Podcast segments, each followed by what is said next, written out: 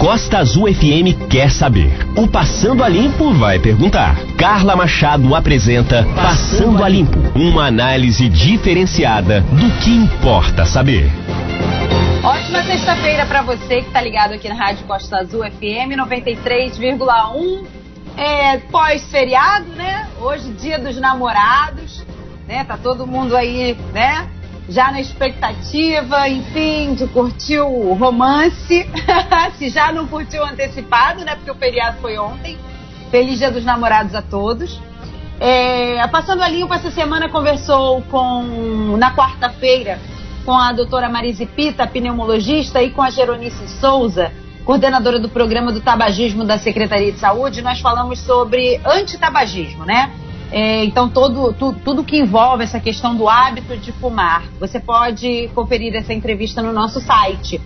Na segunda-feira, a gente é, recebeu aí o Juan Vicente Baqueler, professor de Políticas Públicas da UF e doutor em Ciência Política pela Universidade de Salamanca, na Espanha. A gente falou um pouco sobre esse presidencialismo de coalizão, tipo de presidencialismo que vivemos aqui no Brasil. Então, aí nesse debate de melhorar a, a, discussão política aí na nossa região e também no nosso país, porque o brasileiro está cada vez mais falando sobre política, mas não necessariamente a quantidade significa qualidade. A gente precisa é, melhorar aí os nossos debates. Então o Juan vem com, com esse intuito de contribuir na melhoria do debate. Essas entrevistas você confere no nosso site, costazulfm.com.br e também nas melhores plataformas de podcast. Hoje eu converso com o doutor Flávio Alexandrino, ele é advogado e tira várias dúvidas nossas em relação a, a essa questão, tudo que está acontecendo é, durante a pandemia no que diz respeito a, ao, ao, ao, ao, judiciário, né? As, as leis, ah, o, que, o, que, o que pode, o que não pode, ele sempre conversa conosco sobre isso. Doutor Flávio Alexandrino, é nosso consultor aqui de carteirinha, muito obrigada pela sua participação aqui no Passando a Limpo, sempre muito esclarecedora todas as suas informações. Bom dia, Carla, bom dia a todos os ouvintes, estamos aqui mais uma vez para trazer a informação aí do que vem acontecendo em época de pandemia, né? Exatamente. E aí a gente, é, nós tínhamos combinado de faz, falar sobre é, condomínios, locação, a gente vai falar também, aí a gente já incrementou aqui, vamos falar também um pouquinho de FGTS, porque na verdade é renda na, no bolso do trabalhador, é, o auxílio emergencial também que já está para sair, a terceira parcela. Mas vamos começar com essa questão do condomínio. É, o que, o que, qual é a, até onde o síndico ele pode definir o que pode acontecer dentro dos condomínios ou não. E a outra questão, sobre esse projeto de lei 1179 aí, que na verdade ainda não foi sancionada pela, pelo presidente da República, mas ele já indicou, já sinalizou algumas coisas. Vamos falar um pouquinho sobre isso? É, vamos sim. É, muito se debate né, sobre o, o, o limite do, do, poder do síndico, né, da atuação do síndico. É o ele é o responsável legal pelo condomínio, né, quem fiscaliza e quem faz cumprir as normas condominiais estabelecidas na convenção e nos regimentos internos.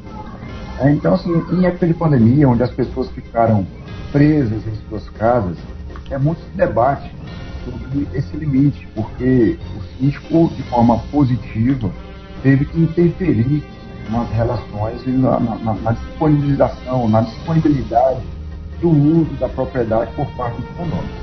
Então, obviamente, que ele teria que, naquele momento, fazer essa interferência, preservando sim o sossego e a saúde de todos os moradores do condomínio. Né? Você imagina, Carla, você, tá, você, mora no condomínio e o seu vizinho está fazendo uma obra. Né? Você, com todo esse problema de pandemia, é preso no seu apartamento, é, fazendo a, a sua quarentena, e o vizinho passando o dia inteiro fazendo uma reforma de um cômodo na sua casa. Então, assim, isso é, agrava aquele momento, aquele estado né, de, de, de, quarentena, aquele, aquele estado psicológico que a pessoa está vivenciando naquele momento. Então, o síndico, ele pode sim interferir, ele pode sim é, é, impedir dentro do que nós temos aí de, norma, né, de, de, de poder. Né? E aí muitos discutiram, ah, pode, não pode, até onde vai o limite. Diversas ações judiciais debateram o tema, que o síndico pode, não pode. Então, assim, fica, há um critério subjetivo. E aí o que aconteceu? Né? Uhum. Essa, essa demanda, né? o, o deputado propôs um, um, projeto de lei, o 79, né? que tramitou na Câmara dos Deputados, tramitou no Senado e já foi para a sessão presidencial. Ontem, inclusive, é, eu vi aqui no, no, no, Twitter dele, do presidente Bolsonaro, a informação de que ele teria é, vetado diversos dispositivos né, desse projeto de lei. Né, dentre eles, o que impedia o síndico, né, que autorizava o síndico a impedir né, o uso de área comum do. Né, então, assim, é, é, é, é um, um baque, na verdade, ele, é, impôs um limite na atuação do síndico nessa situação. Porque, segundo o projeto de lei, dava ao síndico o poder né, e a autorização dele impedir né, a utilização da área comum, a, a realização de um evento, de uma festa, seja lá o que for. Então, é, é, é, ele, segundo a informação de ontem, né, de ontem, uhum. então, né, ele teria vetado esse dispositivo. Né. Existe aqui no estado do Rio de Janeiro né, uma lei estadual, é, é, se não me engano, é a 8.808. Uhum. Lei estadual foi sancionada pelo, pelo governador Wilson, né, sobre, dando autorização ao síndico de impedir a realização de obras. Então, estaria autorizado obras comprovadamente emergenciais. Então, o síndico, sim, poderia, por essa lei estadual, poderia limitar, impedir né, que o proprietário, é, exercendo o seu direito legítimo de, de reforma, de realização de obra dentro da sua unidade condominial, da sua unidade residencial, uhum. é, realizar uma obra. Então, é, por essa legislação, ele ficou impedido é, a realizar essa intervenção na sua propriedade. E aí, é, o, o, o, esse problema não vai parar por aqui. É, é importante que, que, que houvesse uma normatização, é que pacifica, diminui a quantidade de demandas, sobretudo do Poder Judiciário, né, uhum. É, uniformiza os entendimentos. Então, assim, era, era importante que ocorresse. É, fez, né, ele vetou, vamos, vamos ver como é que vai ser publicada essa lei, né, para a gente se adequar né, nesse momento de pandemia a essa realidade legislativa. Uhum. E essa lei, é importante que se diga, que se diga também, né, que ela, ela, ela, trouxe outras questões, né, questões de natureza privada, né, estabeleceu critérios, né, regenciando aí, fazendo uma regência nas relações privadas mais variadas possíveis. Mas assim, um síndico, ele tenha, independente da, da, da norma, e avaliando o caso concreto, como limitar, né, como, como, como limitar a, a, exercício da propriedade por parte do condomínio. É porque o condomínio também, Carla, uhum. está lá no Código Civil, e cabe a ele também é, é, cumprir, é, respeitar o sossego alheio, é, respeitar a segurança da, da, daquela propriedade, né, não, não perturbar é, é, o, o, meio social em que vive, né? porque a, a, propriedade ela tem que ser exercida de acordo com a função social. É, uhum. O momento que nós estamos vivendo é, fato, de, de, de, se, impor, de, de, se impor um limite no exercício desse direito, né? do, do direito de exercer a propriedade plena. Então, é, é, é, é bem. Acho que tem que fazer uma reflexão sobre isso, porque é, não se pode, você vê todos os dias né, sendo noticiados festas, eventos, né, sendo realizados por jovens, né, condomínios fechados. Então, isso prolifera, né, isso contribui para a disseminação do nós estamos combatendo, todos nós estamos sofrendo né, o limite do, do, do, ir e vir, né, né, e, e é preciso que as pessoas tenham um pouco de consciência em relação a isso. Mas o seguinte, pô, avaliando o caso concreto, repetir, ele tem que atuar de modo a preservar a saúde de todos os condôminos o vídeo da, da Carla. Pois é, travou a internet da Carla Machado. Ela deve sair da sala e voltar para a gente continuar o Passando a Limpo aqui, né, doutor? É, o senhor pode continuar dizendo para a gente aí as obrigações do, do cara que está participando de um condomínio, essa coisa toda. Pode festa, doutor? Como é que pode essa, essa situação no momento aí? Que a gente tem notícias, né, de que as pessoas estão fazendo festas privadas, aí falam, não tem aglomeração, são só 10 pessoas e tal. Pode ou não pode? Eu escuto, Toninho. Perfeito. Então, vou refazer a pergunta. É... Condomínios, a gente sabe que está vivendo uma pandemia, uma quarentena, e a gente mesmo assim tem notícias de que alguns condôminos, em alguns momentos, fazem lá suas famosas sociais, né? Nesse momento de quarentena. Como é que isso pode ser, assim, administrado pelo condomínio? É, o síndico ele tem que Oi. fazer uma intervenção. Oi, Carlos, caiu. Eu voltei, me, me desculpem, mas eu tomei um tombo aqui no meu telefone. Não foi nem da minha internet. Meu telefone ele deu um tilt aqui, apagou tudo. Tecnologia, né? A gente está usando cada vez mais e cada vez mais ela mostra pra gente que ela precisa melhorar, né? Pelo menos, aqui, pelo menos aqui no Brasil. Continua, doutor Flávio, vamos então, lá. Então, Toninho, o que acontece? O, o, o condomínio, primeiro, ele tem que ter bom senso né, na realização da, daquele evento. Né? E, e, ele tem que fazer o, o, aquele, aquele evento sem incomodar, sem perturbar o sossego alheio. Perturbando o sossego e contribuindo aí para um problema de saúde pública, é, o, o síndico tem que atuar diretamente, notificar, advertir, é, é, é impedir a realização daquele evento e extrapola aí a, a, a esse momento, ao, ao comum do momento que nós estamos vivendo. Muito bem, queria agradecer ao Toninho Lopes, que aí seguiu aí junto à entrevista. Obrigada, Toninho! Pelo, ah, continua a entrevista aqui com o meu tombo.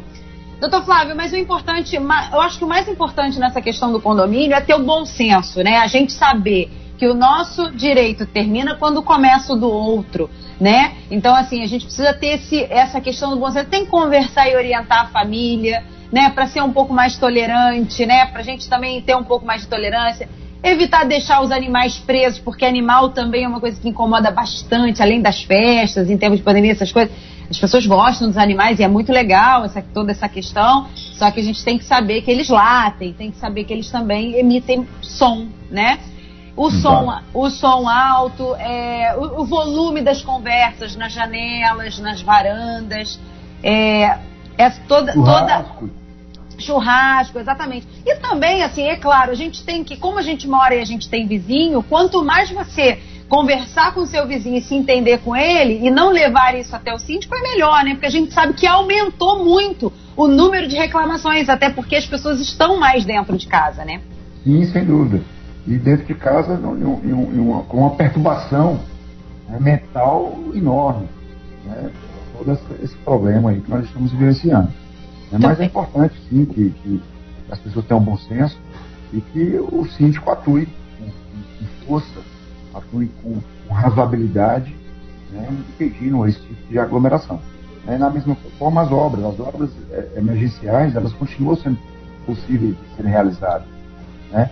As obras não emergenciais, reforma, por, por, por capricho, por melhoria na, na, na unidade, é, essas têm que ser paralisadas momentaneamente, enquanto a gente é, há um, há um, um, um momento de calmaria né, em, em, todo o ambiente que nós estamos é, é vivendo, né? E se todos estão, todos nós estamos perturbados com essa situação. Então, um, barulho, um estopim de fogo de artifício, de furadeira na parede, é, de, de, de martelete batendo, fica essa perturbação. A maquita. O pessoal adora a uma maquita. maquita. É, um piso. É, doutor Flávio, vamos mudar para. Porque a gente tem só 10 minutos a mais e temos três temas a falar. Locação. O que, que tem de novidade para a questão das é, locações? Nessa, nessa, nessa, nesse projeto de lei 1179, uhum. que, ao que parece vai ser publicado aí após sanção presidencial, alguns uhum. ele trazia o impedimento de, de concessão de liminar né, em caso de, de, de, de, alguma incidência legal de despejo. Ou seja, uhum. os juízes não poderiam é, conceder, eliminar despejando é, é, os, os, inquilinos. Né? E uhum. parece-me, pelo que foi publicado pelo, pelo Twitter do presidente Bolsonaro, ele teria vetado essa proibição legal. Então, permanece aí autorizado é, dentro das hipóteses legais, a concessão de medida liminar né, para fazer o desalívio compulsório aí do, dos mal pagadores, para uso próprio do imóvel, entre algumas das incidências da lei de inquilinatos. Ou seja, então está mantido o despejo, né? De, de tá em qualquer das situações. Mantido o despejo. É, nessa situação, cara, só para acrescentar um pouco, de forma uhum. rápida, é, muitas pessoas, clientes, têm procurado no escritório para promover demandas objetivando a diminuição. É porque os, os locadores não estão é, é, é propícios a, a, alguns deles, obviamente, não são todos, a, a reduzirem os valores locatícios, né? Nesse momento de pandemia. E aí nós temos movido algumas ações judiciais objetivando né, a concessão de 30%, de 40%, de 50%, dentro de uma ótica que vem acontecendo no, no judiciário do país afora, né, com liminares concedendo compulsoriamente esse, esse, esse desconto em razão da pandemia, da Covid-19. Muito bem. Vamos falar agora um pouquinho sobre. É, a gente tem tudo, é, é como a gente tem, vem falando aí ao longo dessa, dessa pandemia, desde, desde metade de março, que a gente está nessa questão, né? Falando sobre negociar, né? A questão do negociar, de você ceder um pouquinho aqui, a outra pessoa cede um pouquinho ali, para todo mundo passar um pouquinho melhor nessa situação. Mas a gente vê realmente que tem gente bastante intransigente e é, que. Você, imagine, imagine empresas do setor turístico aqui na nossa cidade que estão fechadas. Fechadas, exatamente. Né? E vão permanecer fechadas aí até uh, o final, talvez, dessa pandemia. Sim. Não tem rentabilidade nenhuma. Então, tem que, sim, que existir um, um, ajuste de forma a, a reequilibrar o contrato. Uhum. locação. É. E, e é, é, importante que o locador tenha essa consciência e o inquilino também, para não aproveitar desse momento também e exceder no pedido do que é feito. Uhum. E sobre é, essa questão do turismo, a gente vai conversar com o Eduardo, Eduardo Miller na segunda-feira. A gente vai falar sobre esse setor do turismo, que realmente Sim. vai abrir aí alguma coisa parcialmente. Ele tem alguma novidade para gente, mas é, é, um setor que vem sofrendo e vai sofrer por muito mais tempo, né? Sem dúvida. É, é, muito bem. Vamos falar agora rapidamente. A gente tem seis minutos para falar sobre auxílio emergencial e o, a liberação do FGTS. Então, o governo ele liberou, né, logo no início da, da pandemia, é, liberou a, a questão do, dos novos saques para o FGTS, né? Então, é, é doutor Flávio, é, mais dinheiro é quem tem contas ativas e inativas, mais dinheiro no, no, no bolso do trabalhador para tentar enfrentar essa pandemia. Quanto que vai ser? é, como é que vai ser liberado esse saque, enfim. É, esse saque ele, foi, ele, ele, foi trazido né, pela MP 946, lá em abril, né, e agora vai, vai, ser liberado a partir de, de segunda-feira, do dia 15 de junho. Né, então o limite de saque até a, a, agosto né, é, vai ser de R$ 1.045, o valor de um salário mínimo. Então a, a Caixa ela, ela, ela vai disponibilizar, já, na verdade, pelo site da Caixa, você já consegue consultar né, o, o, as contas inativas, se você tiver o cartão cidadão e a senha, você consegue consultar. Né, a Caixa disponibilizou até próprio e-mail corporativo para o cliente com a informação do NIT do trabalhador para fazer essa consulta, né, ou no balcão de atendimento. Então, a partir de segunda-feira, será possível é, o saque de até R$ 1.045 preferencialmente das contas inativas, uhum. e aí, caso não haja conta inativa, dentro das contas ativas e dentro dos critérios que forem estabelecidos né, pela Caixa Econômica Federal e pela lei. É. O que diz aqui, eu também estava dando uma pesquisada sobre esse assunto, é que esses R$ 1.045, num primeiro momento, eles serão depositados em contas digitais, ali naquele caixa é, é, é, vai ser o mesmo critério da, da, do auxílio emergencial. Do auxílio emergencial. Do auxílio emergencial, né? É, a Caixa, ela, é, o Banco do Brasil, no caso, ele fez na época as contas digitais e os valores serão lá acreditados.